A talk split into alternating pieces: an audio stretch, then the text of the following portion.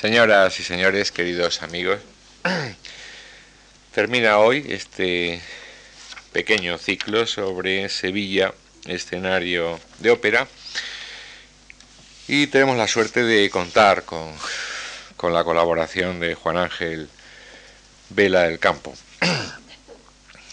A la música se puede llegar, se debe llegar, se llega en realidad de muchas maneras, unas digamos más directas, a, un niño le ponen un piano de pequeño y se encamina profesionalmente hacia él. Otras veces se llega de una manera más indirecta, en un momento de la vida, pues uno descubre que la música le consuela o le complementa o tiene algo o tiene algo que decirle. En general, desde el mundo donde yo personalmente me muevo, es el mundo profesional se desconfía bastante de la gente que no eh, son del conservatorio, como si el conservatorio eh, fuera el único marchamo que da eh, títulos de, amor a la música. Mm, personalmente creo que hay mucho más amor a la música fuera del conservatorio que dentro del conservatorio. Pues bien, una de las personas que conozco que más ama la música es precisamente nuestro conferenciante de hoy, Juan Ángel Vera del Campo, que en toda su actividad, no solo cuando escribe, sino cuando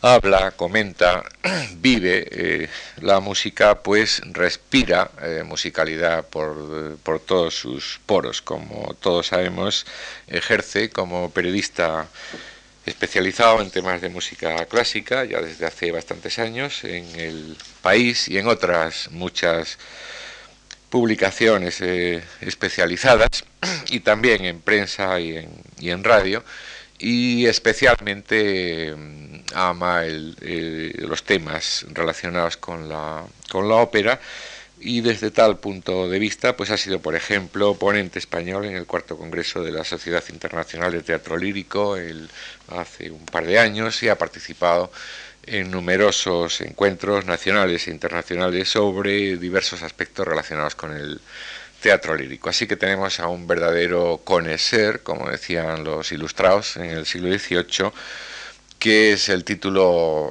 que más valoramos a algunos, eh, mucho más que la mera profesionalidad práctica de tocar o interpretar, o al menos a su mismo nivel.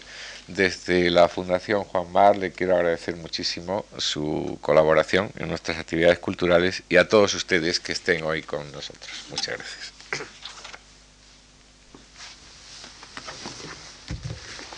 Buenas tardes a todos. Ya Antonio Gallego, tan cariñoso como, como conmigo siempre es, ha dado el último, la última vuelta de tuerca de, de fijarme una condición afectiva en previa a la charla de hoy porque para mí es una satisfacción inmensa el hecho de, estar en este, en este foro, en esta fundación, dado que esta fundación ha sido uno de los, puntos donde, donde hace muchos años pues no me perdía una conferencia y veníamos continuamente a aprender no solo sobre música, sino sobre otras muchísimas cosas de la vida, sobre la vida en general, sobre la vida y la cultura. Entonces eh, yo tengo una gratitud especial y la quiero manifestar desde el principio a esta invitación y a las palabras de recepción tan, tan entrañables como ustedes han podido ver, inmerecidas, por supuesto, de, Antonio Gallego. El primero de los días, quizá por, esa, quizá por esa vinculación hacia la Fundación o por ese deseo hacia la Fundación Juan March, el primero de los días, cuando, cuando escuché al profesor Jacobo Cortines hablar sobre, sobre la, la persistencia y la invención de Sevilla en la ópera, pensé desde luego que mi presencia era un atrevimiento cuando las charlas han ido prosperando, pienso que ya es una osadía, porque mi medio es el medio escrito, no es el medio oral, y las diferentes ponencias que, han presentado, tanto el profesor Cortines como, González Troyano, son el resultado de una investigación de muchísimos años, de una larga vida, y, la mía, pues al fin y al cabo, son unas divagaciones, unas reflexiones, es prácticamente un divertimento, un scherzo sobre, sobre la ópera Carmen. Ópera Carmen, que de la que se ha hablado casi todo, prácticamente, aunque siga generando deseos de, decir cosas sobre ella, y de la que se juntan todos los tópicos que, en la ópera hay. Es una ópera peligrosa Y, yo quiero ya adelantar desde el principio que no, no pretendo ser excesivamente original en las, en las, cosas que voy a decir o en las reflexiones que voy a hacer, pero un poco con la creencia de que a veces las cosas que, pensamos como evidentes personalmente, pues luego esas cosas cotidianas, ese misterio de lo cotidiano que decía Borges, se, se, convierten en cosas que son auténticamente sorpresas para los interlocutores que tenemos, en este caso ustedes. Mi vinculación de, o mi atracción de Carmen, o mi planteamiento de Carmen, tras varias generalidades, se va a desarrollar en, como adelantaba también Jacobo Cortines en su charla inicial, en tres puntos que yo creo fundamentales dentro de la ópera y dentro de esa vinculación de la ópera con la ciudad de Sevilla. Yo, Carmen, desde luego la he vinculado totalmente a Sevilla en estas, eh, en estas reflexiones de esta tarde, y esos tres elementos con, con los que se puede seguir un cierto orden correlativo a la hora de contemplar lo que es la partitura de Carmen, son tres elementos, tres estados de la materia, que son el humo, la manzanilla y la arena. Entonces sería un poco el título, tras unas consideraciones previas que les voy a hacer, en el sentido de ligar lo que es la ópera a lo que es la ciudad, lo que es el juego continuo entre la realidad y la ficción, lo que es el, marchamo entre los valores locales y los valores universales, en la invención de otra realidad que supone una, figura como la de Carmen, esos tres estados de la materia, pues a mí me parece que permiten un recorrido, permiten levantar tres telones e ir conociendo algo de lo que es, de lo que es Carmen vinculada a la ciudad de Sevilla.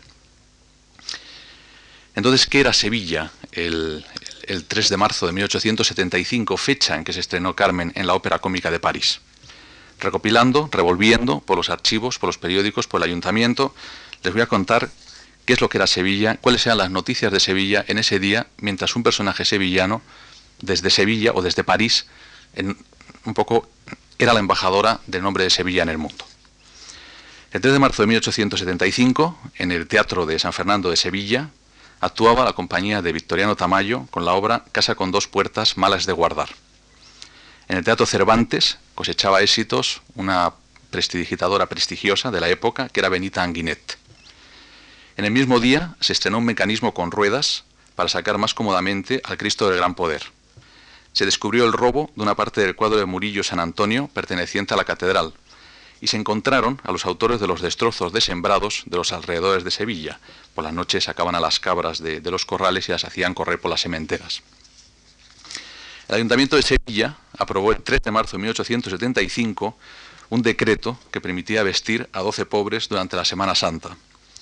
En el matadero se sacrificaron 50 cerdos que pesaron 480 arrobas y 20 libras, y en la prensa local aparecía un anuncio un anuncio muy pintoresco de la época, en que Georgina Bairo se dirigía a las señoras sevillanas con estas palabras. Ya tenéis en las más elegantes tiendas de nuestra poética ciudad los polvos misteriosos que dan al cutis el color de la rosa y la tersura del mármol.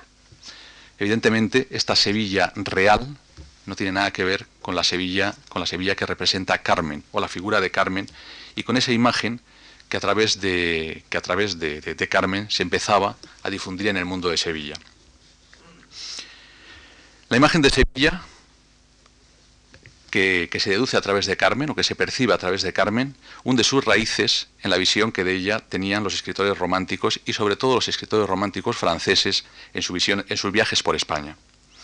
Gautier, Teofilo Gautier, afirmaba que Sevilla tiene la petulancia y el zumbido de la vida. El ayer no le preocupa, el mañana menos todavía. Ella es solo presente esta visión, este presente, este zumbido, este, mm, eh, esta sensación un poco mediterránea de entrada de Sevilla, luego la vamos a ver que también de otras perspectivas y de otros autores se trasladan por el mundo. Vicente ni siquiera estuvo en España.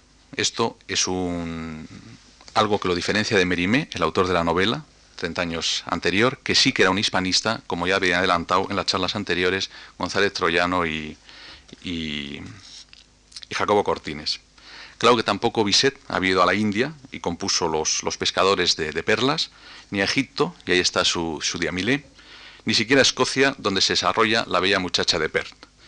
La atmósfera ya la habían sugerido Mérimée y otros cronistas. Bisset lo convertiría en música, música por supuesto francesa, a pesar de alguna reminiscencia española más complementaria que determinante.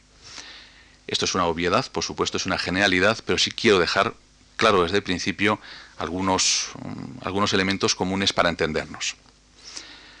Mozart y Rossini fueron dos músicos a los que Bizet admiró con todas sus fuerzas. Estos días, los días pasados, se ha hablado mucho sobre las vinculaciones literarias de Sevilla, sobre los antecedentes literarios, pero sin embargo me parece oportuno hacer un, pequeño flash de qué música se estaba haciendo también en el mundo o qué óperas estaban haciendo el 3 de marzo de 1875. En el año anterior se estrenó Boris Godunov en San Petersburgo. Al año siguiente se daba la primera representación del Anillo del, Nibelungo en los festivales de Bayreuth.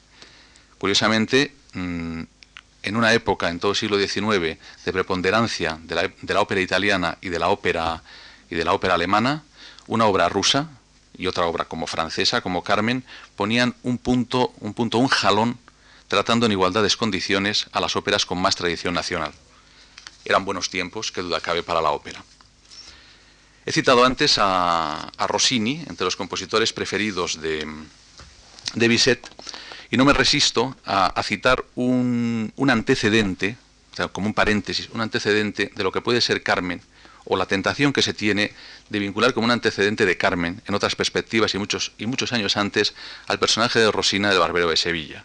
Rosina era dócil, Rosina era obediente, ma, pero cuando Rosina quería conseguir alguna cosa, luchaba con todas las fuerzas para hacerla, y aunque la evolución de la obra de Momaché fuese distinta, en el sentido de convertirse en una condesa, pero sin embargo ya había una vinculación de una cierta búsqueda de independencia y de libertad en una mujer, en una ópera sevillana que tenía 60 años anteriores a lo que Carmen luego representaría. Antes les decía, en estas generalidades previas, citaba el concepto de mediterraneizar la música, que también se aplica a Rossini, pues por, esos, por esa luminosidad que producen escalas, crescendos, arpegios, fiorituras y otros elementos musicales. Sin embargo, la necesidad de mediterraneizar la música vino de un escritor alemán, vino de Nietzsche. Nietzsche subrayaba un aspecto fundamental que tiene Carmen. El aspecto fundamental es la fatalidad. Eh, Nietzsche decía, con Carmen se despide uno del húmedo norte de todos los valores del ideal wagneriano. Carmen posee, sobre todo, aquello que es propio tan solo de las regiones cálidas, la sequedad del aire, la limpieza del aire. Conectamos de nuevo con esa cita que le decía antes de Gutiérrez, el zumbido de la vida, ese medio, ese presente continuo. Esta música es serena, aunque no tiene una serenidad francesa o alemana, su serenidad es africana, la cual posee en sí la fatalidad, siendo entonces su felicidad breve, súmita, sin remisión. El amor se traduce en términos de naturaleza. No se trata del amor de una virgen superior como senta, sino del amor como fatum, como fatalidad, cínico, inocente, cruel. Precisamente por esto el amor es naturaleza. Hace unos días, en el, cuando se representó el, eh, la ópera Carmen en las temporadas de Madrid, un artículo para mí muy, muy divertido y muy sugestivo en los programas del Teatro de la Zarzuela, en que Maruja Torres hablaba precisamente de lo que es el fatalismo práctico que Carmen tiene, como una dimensión añadida a este fatalismo que Nietzsche dice. Acentúa la fatalidad el hecho de que Carmen sea gitana. Merimé no nos dice si Carmen es sevillana, ni siquiera si es andaluza. Hay un artículo que publicó una revista levantina en 1962 en que se especula sobre el origen o sobre la posibilidad de un origen levantino o valenciano de, Carmen. Aunque el origen sea incierto, dado el nomadismo de los gitanos y su continuo, su continuo viaje, el mismo nombre de Carmen, esa parte, con sus resonancias árabes, jardín, viña, ya define el compromiso con Andalucía.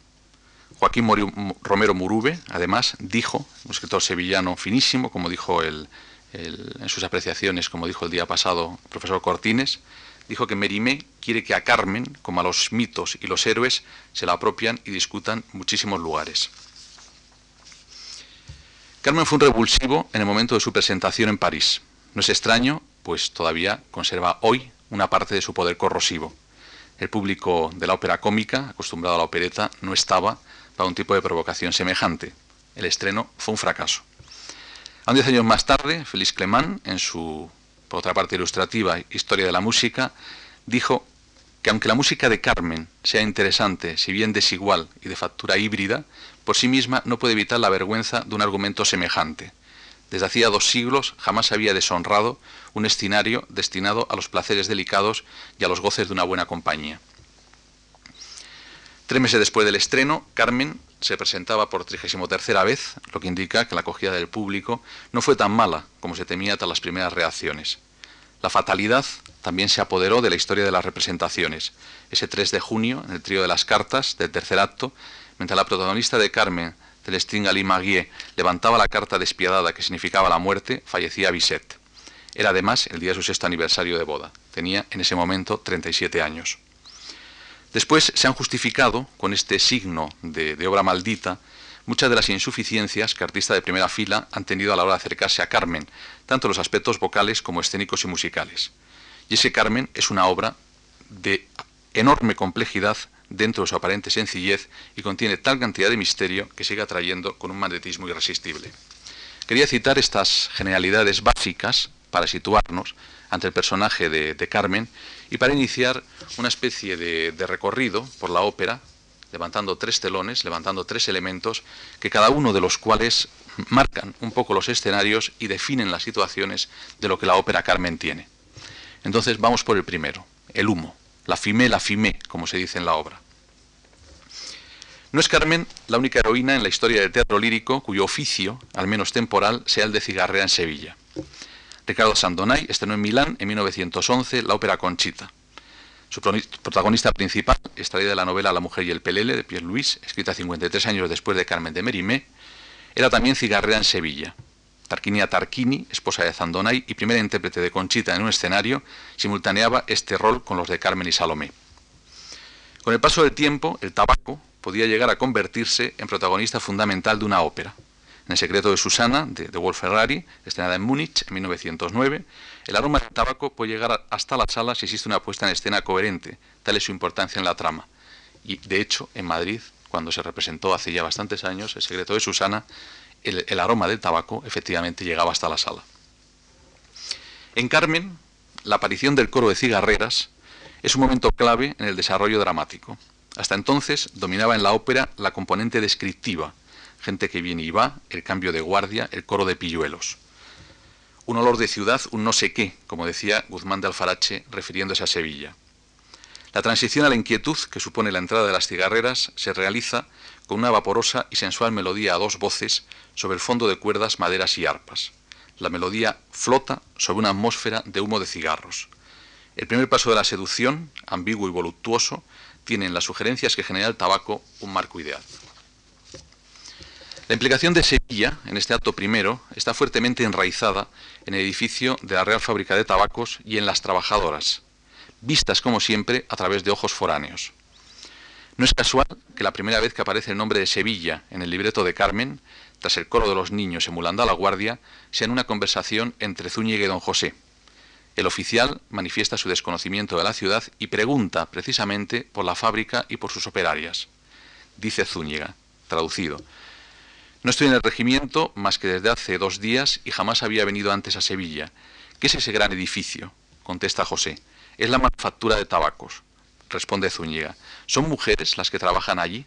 Es la primera presencia del nombre de Sevilla, venido a Sevilla, que se hace en la obra, y es una vinculación ya que tiene una forma clara de contenidos entre el edificio de la fábrica de tabacos hoy universidad y lo que son las cigarreras o lo que son las trabajadoras de ese edificio, como veremos un poco más adelante. La tradición del tabaco en Sevilla se remonta a finales del siglo XV, cuando se recibieron las primeras semillas desde América con destino a Europa a través de su puerto fluvial. De la fábrica de San Pedro, dedicada al tabaco en polvo y pionera en la industria manufacturera, se tiene noticia de su existencia ya en la primera mitad del siglo XVII. La fábrica de tabacos de Sevilla, actualmente universidad, que aparece en Carmen, se empezó a construir en 1728 y se terminó en 1770, aunque comenzó a funcionar en 1757 y tuvo entre los años 1760 y 1790 su máxima actividad como productora de tabaco en polvo. Vuelvo a recordar que Carmen se estrenó el 3 de marzo de 1785. La implantación del tabaco en humo, del cigarro, con el cambio en las costumbres sociales que supuso y la consiguiente extensión del hábito de fumar, obligó a un replanteamiento del proceso productivo con la consiguiente remodelación de la fábrica. Una de las consecuencias fue la introducción de la mujer como trabajadora. En los siglos XVII y XVIII el proletariado era exclusivamente masculino. La mano de obra más barata, la desaparición de los trabajos con mayor esfuerzo físico y la protesta de los consumidores ante la calidad del tabaco sevillano comparado con el de Cuba o Cádiz a principios del siglo XIX aceleraron la presencia femenina, situación que tenía precedentes en las fábricas de Cádiz, La Coruña o Madrid, y que en Sevilla se decidió a finales de 1812, creándose en 1813 el establecimiento de mujeres donde las nuevas operarias fueron enseñadas por expertas venidas de Cádiz. La fábrica de tabacos de Sevilla, única en su género, adelantada a construcciones similares de su tiempo, funcional y equilibrada, no fue, en cuanto a arquitectura, excesivamente apreciada por algunos escritores románticos extranjeros, como el propio Gautier o Richard Ford, quien la calificó como escorial tabaquero del peor gusto. Gautier y muchos otros estaban más interesados por las cigarreras. En 1843, un año después de que este proletariado femenino realizase una de sus revueltas, escribía, Ellas eran jóvenes en su mayoría y también bonitas. La negligencia de su vestimenta permitía apreciar sus encantos con toda libertad. Algunas llevaban con resolución un cigarro en la boca. El erotismo de la contemplación prevalecía así sobre cualquier otro factor. El humo del tabaco aumentaba la atracción. Era el ambiente propicio para que Merimé situase varias historias que le había contado la condesa de Montijo durante su primer viaje a España en 1830. A ellas añadiría su propia captación del país, directa o a través de lecturas. Durante 15 años, Merimé había dado vueltas y más vueltas a la idea. En un periodo breve sintetizó todas las informaciones y sensaciones y Carmen, la Carmen literaria, apareció en 1845 en la revista de Deux Mondes. Bizet puso el resto con la música. Carmen era gitana y a la vez cigarrera. Su atractivo físico se unía a su independencia económica de trabajadora y al carácter bohemio. La historia se desarrollaba fundamentalmente en Sevilla. La ópera había ejercido su capacidad de sintetizar espacios y situaciones. Había llegado a la esencia. La aparición de Carmen en la ópera, tras el clima musical preparado por el coro de cigarreras, es contundente. A ritmo de 2x4, como en tantas obras folclóricas y populares, la banera, inspirada en una colección de melodías españolas de Sebastián Iradier, da un color local a la vez que define al personaje. Sin utilizar más que tres acordes y sin modulaciones, Bizet se recrea en una línea musical susurrante y subyugante, sobre un acompañamiento tenaz de la cuerda que a veces simula el sonido de una guitarra. Las afirmaciones de las cigarreras, en el coro precedente a esta aparición de Carmen, el, dulce hablar de los amantes es humo, en el aire nosotros seguimos con los ojos el humo y otras diferentes variaciones literarias en el libreto sobre el concepto del humo, se desvanecen por completo ante la presencia de Carmen, para que, la que el amor es un pájaro rebelde que no se puede, no se puede aprisionar, que no se puede, que no se puede controlar. Y al final se vuelve amenazador. Si yo te amo, toma guardia, o ponte en guardia. Prolegómenos y desafío, el juego, la tragedia han comenzado, de momento en un estado gaseoso, en un estado llevado como el humo, aunque por muy poco tiempo. Levantamos el segundo telón. Seguidilla, manzanilla, seguidilla, manzanilla. Carmen no solamente fuma, también bebe. Y bebe un vino frágil, delicado, perfecto en su elaboración y acabado, sensual. No bebe vino de Rioja, eso en todo caso lo haría don José. Carmen bebe manzanilla. Y cuando promete los placeres de la vida a don José para que éste colabore con ella en la recuperación de su bien más preciado, la libertad, le promete beber manzanilla. Al principio en singular, ella sola, después compartiéndolo con él. Le promete beber manzanilla y bailar la seguidilla. Otra vez el sur y dentro de la cultura andaluza el valor específico de la componente gitana. La seguidilla, nuevo canto seductor de Carmen, implica, además del chantaje, un compromiso firme, Carmen cumple sus promesas. A pesar de las resonancias locales, fue totalmente inventada por Bizet. Como en la banera, la flauta tiene un papel destacado y la cuerda vuelve a simular el sonido de una guitarra con sus acompañamientos en pizzicato. Carmen ha sido apresada. El primero de los espacios sevillanos, el entorno de la fábrica de tabacos, y su vecino cuartel va a dar un brusco giro hacia una taberna como continuación de la historia. El trabajo, la disciplina y el control dejan su sitio al ocio, la diversión y la libertad. Antes de llegar al encuentro forzado, para los personajes, desde luego no para la trama argumental, que supone la escena de la seguidilla, don José y Carmen habían definido su presencia en Sevilla con un cierto carácter de inevitabilidad, de nuevo el fatalismo. Es algo que se aprecia cuando se utiliza la versión original integral con diálogos, normalmente no representada en muchos teatros. Don José Lizara Bengoa, Navarro y Cristiano Viejo, cuenta al oficial Zúñiga que se hizo soldado tras una querella que lo obligó a dejar su país. Su padre no vivía y su madre se estableció a 10 leguas de Sevilla con Micaela, una chica de 17 años recogida de un orfelinato y portadora de una serie de valores tradicionales, fidelidad, abnegación, sumisión, que la hacen ideal como posible esposa. Sevilla es, pues, para don José una huida, Sevilla como huida. Carmen, sin embargo, cuando habla de Sevilla con don José en el diálogo inmediatamente anterior a esta seguidilla que citábamos, tras manifestarse natural de Chalar, cerca de Lizondo, en Navarra asimismo, afirma, yo he sido traída por bohemios, por gitanos a Sevilla. Independiente de la discutible sinceridad de Carmen en este diálogo, en función de su interés, el propio carácter nómada de los gitanos no favorece una ubicación precisa, aunque el asentamiento en Andalucía esté más arraigado que en otros lugares. Sevilla es, pues, para Carmen y don José, un punto de encuentro entre una huida y una búsqueda, y con un componente viajero fortísimo en ambos sitios. El conflicto que en este encuentro se va a desarrollar supone un enfrentamiento entre dos concepciones de la vida, la moral, la historia o más específicamente de la existencia. Podría suceder en cualquier ciudad del mundo, insisto en esto, pero ocurre en Sevilla. La identidad gitana de Carmen se manifiesta a través del baile. Hasta en este punto hay una fusión con Andalucía. El flamenco es una síntesis de las dos culturas y en el baile flamenco se expresa Carmen. Escribió Romero Murube, lo cito de nuevo, y aprovecho el, paréntesis para, decirles que Romero Murube es un, es un pariente o tío o abuelo o algo por el estilo de, Jacobo Cortines, o sea que de casta le viene al galgo, por citar un casticismo. Escribió Romero Murube que cuando una gitana baila cumple un designio de raza, por eso en sus bailes hay siempre misterio, pasión y caminos. ¿Han escuchado ustedes alguna definición mejor de Carmen? Misterio, pasión y caminos. Los caminos de Carmen son aquellos que aspiran a la libertad, un valor que no es precisamente nuevo en la tradición de las óperas ambientadas en Sevilla, Don Giovanni, Fidelio, pero para Carmen la libertad es su razón de existencia y ello explica sus formas de conducta en el amor, la convivencia, la condición femenina o la fidelidad. La libertad de Carmen es perturbadora, marginal, descarada, vital, intransigente. Arrasa los convencionalismos. Carmen da voz a un deseo latente como explicó hace unos días el profesor González Troyano en, una de sus charlas. De ahí su proyección y también de ahí su rechazo en muchos sectores. De esto hablaremos luego. El propio González Troyano nos desafiaba a que reflexionásemos sobre por qué el personaje de Carmen tardó tanto en aceptarse en la cultura española, por qué ese rechazo. Por ello es significativo esa Carmen vieja que muestra García Lorca en su poema del Cantejondo. La Carmen está bailando por las calles de Sevilla, tiene blancos los cabellos y brillantes sus pupilas, niñas corren las cortinas. Mito, referencia, atracción, anhelo y también temor. Al fin y al cabo, ¿qué otra cosa es sino esto, el miedo a la libertad? Levantamos el tercer telón, sin le sable sangrante, sobre la arena ensangrentada. En poco más de 20 minutos se desarrolla el último acto de Carmen.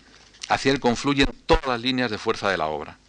La síntesis es portentosa, desde la alegría desbordante y meridional de la obertura o entreacto hasta el dramatismo del dúo de don José y Carmen que culmina con la muerte de la protagonista. Todo es intenso, equilibrado, modélico. Estamos en el umbral de la perfección.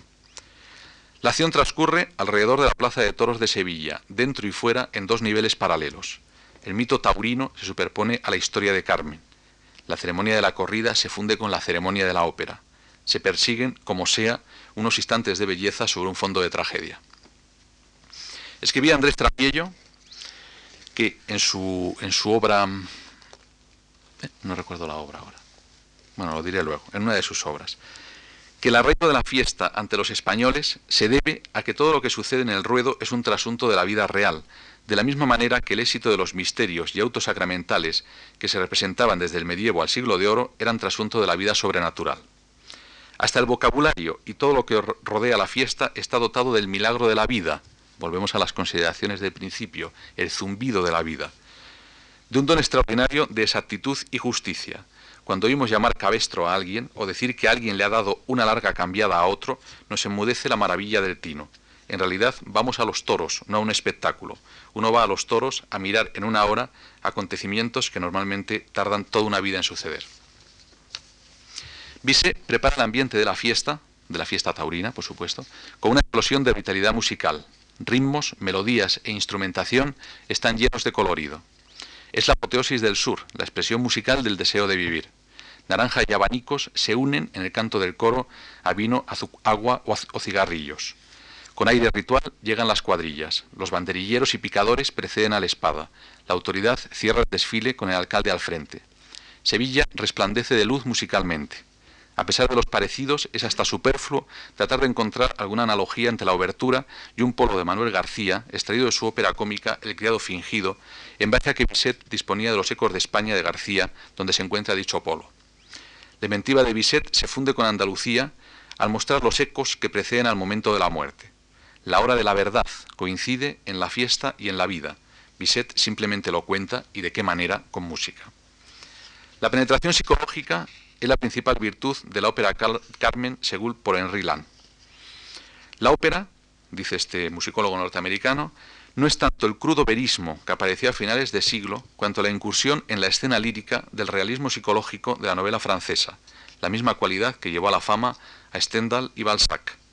La dosificación de la crudeza y el trabajo artístico delicadamente incisivo de Carmen es exacto y psicológicamente perfecto. El naturalismo de la ópera, con su sentido preciso de la realidad, el fatalismo imperante, la ambientación enraizada en la ciudad de Sevilla, la evolución psicológica, el crescendo musical y dramático, la resolución o no resolución del conflicto planteado entre libertad y pasión, conducen inexorablemente al encuentro final, corazón de toda la obra y uno de los momentos más estremecedores de la ópera del siglo XIX. La escena cumbre, que acaba con la muerte de uno de los personajes, no va a ser una escena individual, en que el protagonista pueda, a través del canto, bien por medio del aria o la declamación, mostrar sus sentimientos al límite. No hay escena de la locura, como en Lucia de la Mermur, ni se va a mostrar el adiós a este mundo como en La Traviata, o las últimas reflexiones como en Boris Godunov. Carmen va a morir en un dúo. Antes, se había mostrado de forma individual musicalmente en La Banera o La Seguidilla o la canción gitana del comienzo del segundo acto. Bizet y sus libretistas supeditan el lucimiento de la protagonista en una escena final brillante a la expresión concentrada del dúo. Se muere por falta de entendimiento o por no renunciar a una postura, pero se muere tratando de dialogar. Hasta ahí llega la libertad de Carmen. La conversación entre ella y don José no tiene posibilidad de un final feliz. La sinceridad sale a flote con toda su carga trágica. Centrar toda la ópera en un acto, y en concreto en una escena, no significa de ninguna manera minusvalorar el encadenamiento de las situaciones musicales que lo hacen posible. Todo lo contrario. En Carmen hay momentos admirables en todos los actos, incluso en disposiciones y formas musicales que se alejan de las tradicionales arias, dúos, oberturas o coros. Así son destacables el quinteto de los contrabandistas en el segundo acto, de una sutileza constructiva e instrumental casi mozartiana por la ligereza de ritmos y la transparencia orquestal, o la escena del trío de las cartas en el tercero, en que la expresión dramática adquiere unos tintes de fatalismo y tragedia que la música subraya con eficacia. Lo fundamental de Carmen es en todo caso el conjunto, la combinación de una evolución dramática con un tratamiento orquestal refinado y a la vez violento, la habilidad de mostrar una pasión universal en el exotismo de un ambiente local determinado. Carmen al final vuelve al estado más primitivo, vuelve a la tierra, a la arena. El aire, el fuego o el agua le han llevado hasta allí, pero se queda sola con su renunciable libertad. En la arena morirá, en el celebrado espectáculo La tragedia de Carmen, que adoptaron Marius Constant, Jean-Paul Carrier y Peter Brook en versión de ópera de cámara con aportaciones de Mérimée, Bizet y los libretistas, la realización escénica da vueltas alrededor de un espacio desnudo que no es otra cosa que una superficie de arena. Sobre la arena resaltan los diferentes objetos, una silla, naranjas, una flor, un cuchillo, vino o manzanilla, pero sobre todo la arena se impone. En Carmen de Bizet, la arena, la escena queda vacía, los personajes se enfrentan a su intimidad. Carmen, c'est toi, José, c'est moi. Es impresionante. Esas dos palabras, separa la música, separa todo. Eres tú, soy yo. Es conmovedor, escalofriante el dúo final. Don José y Carmen están solos, uno frente a otro. Don José busca inútilmente recuperar un amor imposible o inicia una nueva vida. Suplica más que afirma, Carmen, yo te amo, Carmen, yo te adoro. Mientras, Carmen responde con frialdad y entereza, no, yo no te amo más, para después proclamar, jamás Carmen cederá, libre ha nacido y libre morirá. Desde la plaza se oyen voces que dan noticias del desarrollo de la corrida. Si les hable sanglant, le togó se lance. Las dos realidades avanzan simultáneamente. No es posible mayor tensión. La muerte del toro, la muerte de Carmen. El lamento, el grito final de don José, es una exclamación desesperada, impregnada de desgarro, un desgarro que hace pensar en los momentos más dramáticos del cantejondo. A Carmen, ma Carmen adoré. La orquesta llora con don José los acordes finales, ni siquiera importan las palabras. La música hace suya todo el clima de tragedia que ellas contienen. Volvemos a la proyección de Carmen. La proyección de Carmen con su ciudad, la proyección de Carmen en el mundo. Desde la fábrica de tabacos a la plaza de toros, desde la manzanilla al abanico, la imagen de Sevilla se extendió con rapidez por todo el planeta asociada a la ópera de Bizet. La presencia de la ciudad era demasiado evidente, poderosa y también profunda. El éxito y el reconocimiento no tardaron en llegar. Carmen se convertiría en el paradigma de una ópera popular, y realmente tenía todo para serlo. Pasiones cotidianas, temas inquietantes, melodías atractivas, música cálida y pegadiza. Recientemente se ha tratado de reactualizar la visión del personaje de Carmen en España. En el extranjero no era necesario, nos veían así. Pero en una sociedad conservadora como la española, las actitudes de Carmen levantaron amplios rechazos. Era demasiado independiente, iba en sus costumbres más allá de los moldes establecidos por las normas sociales, se escapaba a una explicación racional y sensata. Además, dada la ligazón de Carmen con Sevilla, existía la posibilidad de que Carmen se convirtiera en un modelo representativo de la mujer sevillana o andaluza, algo a todas luces incómodo. La negación de Carmen no fue cosa de unos años, sino que se prolongó en el tiempo de una forma excesiva. Así, por citar un par de ejemplos, en los años 50 de este siglo, los libretistas Quintero, León y Quiroga compusieron para Juanita Reina una canción popular cuyo título, Carmen de España, no puede ser más definitorio y el contenido, desde luego, no tiene desperdicio. Tras dejar bien claro que se trata de una gitana cigarrera de Sevilla, pues había dudas, la letra de la canción afirma tasativa. No es verdad la historia que de mí contó un francés al que haría pepitoria si volviese aquí otra vez. El estribillo, garboso y desafiante, lo conocen todos ustedes, no deja lugar a dudas. Yo soy la Carmen de España y no la de Merimé y no la de Merimé. La copla fue cantada a sí misma por Carmen Sevilla. Había que lavar una imagen deteriorada de la mujer española. No fue único caso en, este intento de borrar la leyenda de Carmen. Malvaroca de los Quintero, por ejemplo, es a grandes rasgos una Carmen a la que se rectifica el destino final. Malvaloca dejará su destino incierto de artista para abandonarse en los brazos de un hombre del norte, forjador de metales y salvación de la hembra descarriada. Se preguntaba el finísimo ensayista Cansino Sassens, ¿podrá ser enteramente feliz esta ardiente mujer del sur al lado de ese tranquilo y prudente hombre del norte en el logrado anhelo del pino y la palmera? Los Quintero redimirán el hechizo de la mujer fatal, perdición de los hombres, por medio de la entrega a una vida de familia noble y controlada. Su visión de la mujer andaluza quedará como un desagravio ante la ofensa del extranjero malévolo. La recuperación española de Carmen va en otro sentido, la recuperación española actual. Se trata ante todo de acercarse al personaje para comprenderlo. En ese sentido, el análisis de González Troyano en la desventura de Carmen es esclarecedor. Desde las primeras páginas del libro aflora una reflexión.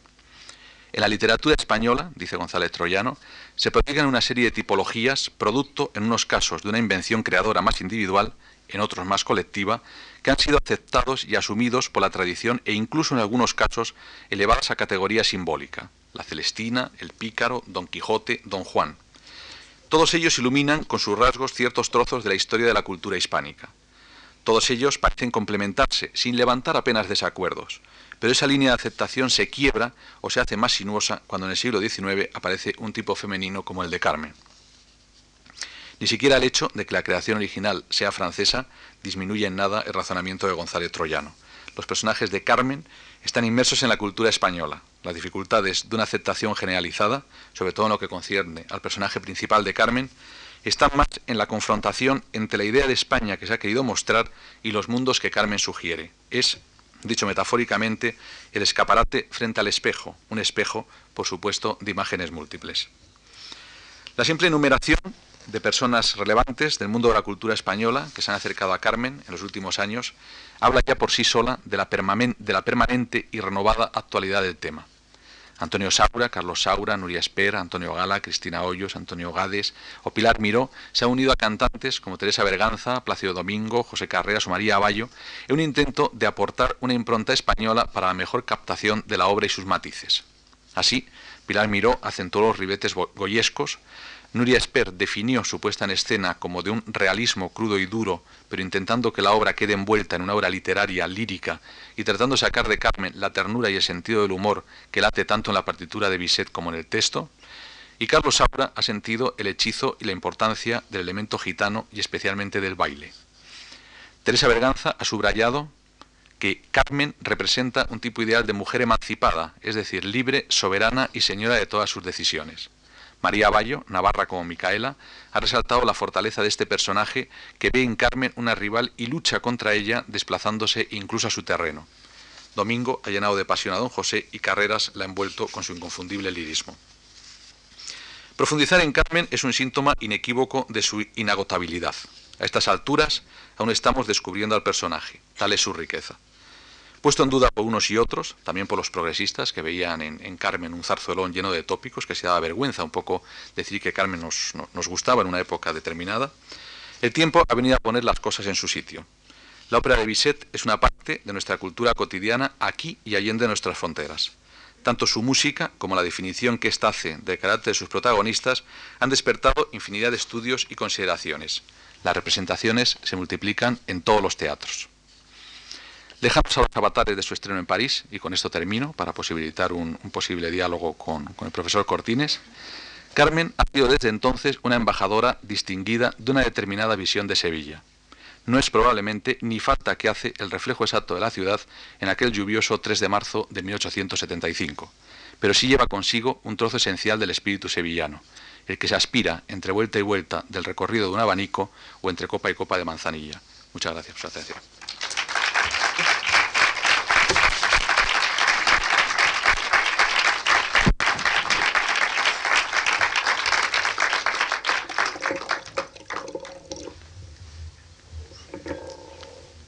Bien, terminamos esta charla sobre Sevilla como escenario de ópera con este broche final de la conferencia de Juan Ángel Vela.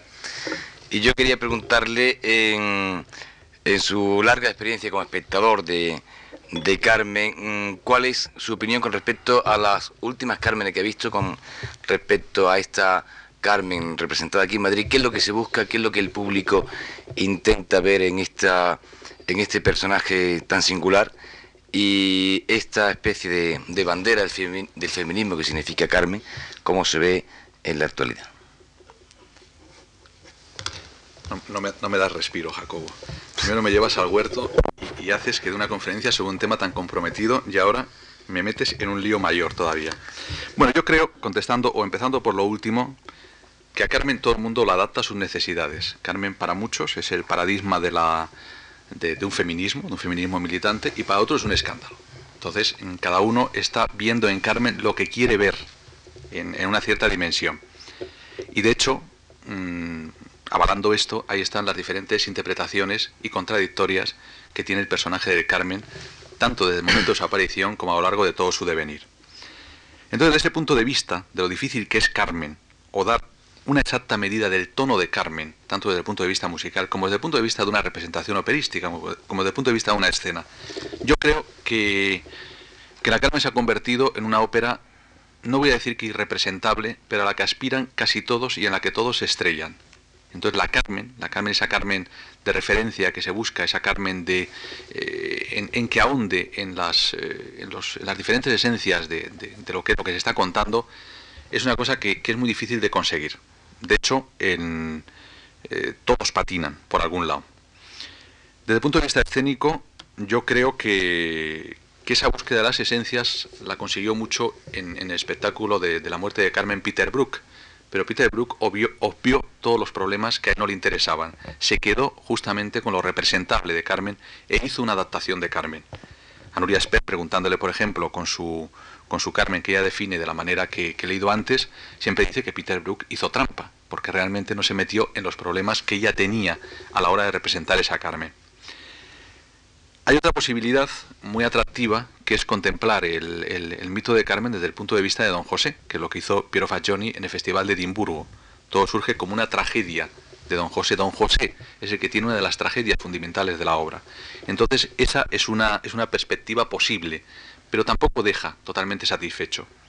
Y yendo a las últimas Cármenes, las Cármenes de. o la última Carmen que yo he visto, que es la, la Carmen de Madrid, yo no he visto la de Sevilla, la vi por televisión, la de Nuria Esper, pero creo que ha habido muchos retoques, sobre todo en el, en el tercer acto, y eso nos puedes hablar tú, o sea que yo te voy a devolver la pelota. La Carmen de Madrid a mí me pareció que es una Carmen en que de nuevo, contando con un personaje como de Teresa Berganza, que ha sabido, creo yo, extraer todos los matices o muchos de los matices que el personaje tiene, sobre todo ese desgarro. Yo, a mí lo que me emociona de Teresa Berganza siempre es esa voz, esa voz que tiene eh, con, esa, con, ese volumen limitado, pero que casi tiene el desgarre de un, de un cantejondo. Es una voz llena de sus portamentos, esa voz llena de armónicos, de una intensidad especial, a lo que es una Carmen, que no es una Carmen de, de, rompe y rasga, sino que es una Carmen, que es una Carmen mujer, por encima de todo. Una Carmen, yo casi diría que cotidiana. Pues aparte de eso, la visión que la visión en Madrid de esta Carmen, escénicamente, pues yo creo que cae de nuevo en otra variante de los tópicos, que es la traslación al eh, o lo que supone pues un poco un flamenquismo a lo, tío Pepe, con no un flamenquismo auténtico de taberna de contrabandistas ahí en la sierra y con esa presencia de, de, de guardias civiles que realmente pues como alguno comentaba, en todavía nuestra historia es muy cercana y ver pues todo el teatro de acento lleno de guardias civiles, a alguno les afectó. Yo le pregunté a Pichi a ver por qué había utilizado los guardias civiles y me dio una respuesta que ya me dejó absolutamente en, en el sitio. Me dijo que es que había puesto un fondo amarillo y necesitaba una serie de elementos verdes, sencillamente. Entonces, claro, eso para mí ya invalida pues todo su planteamiento intelectual, claro. No sé si te contestaba, vamos. No, no, me bien.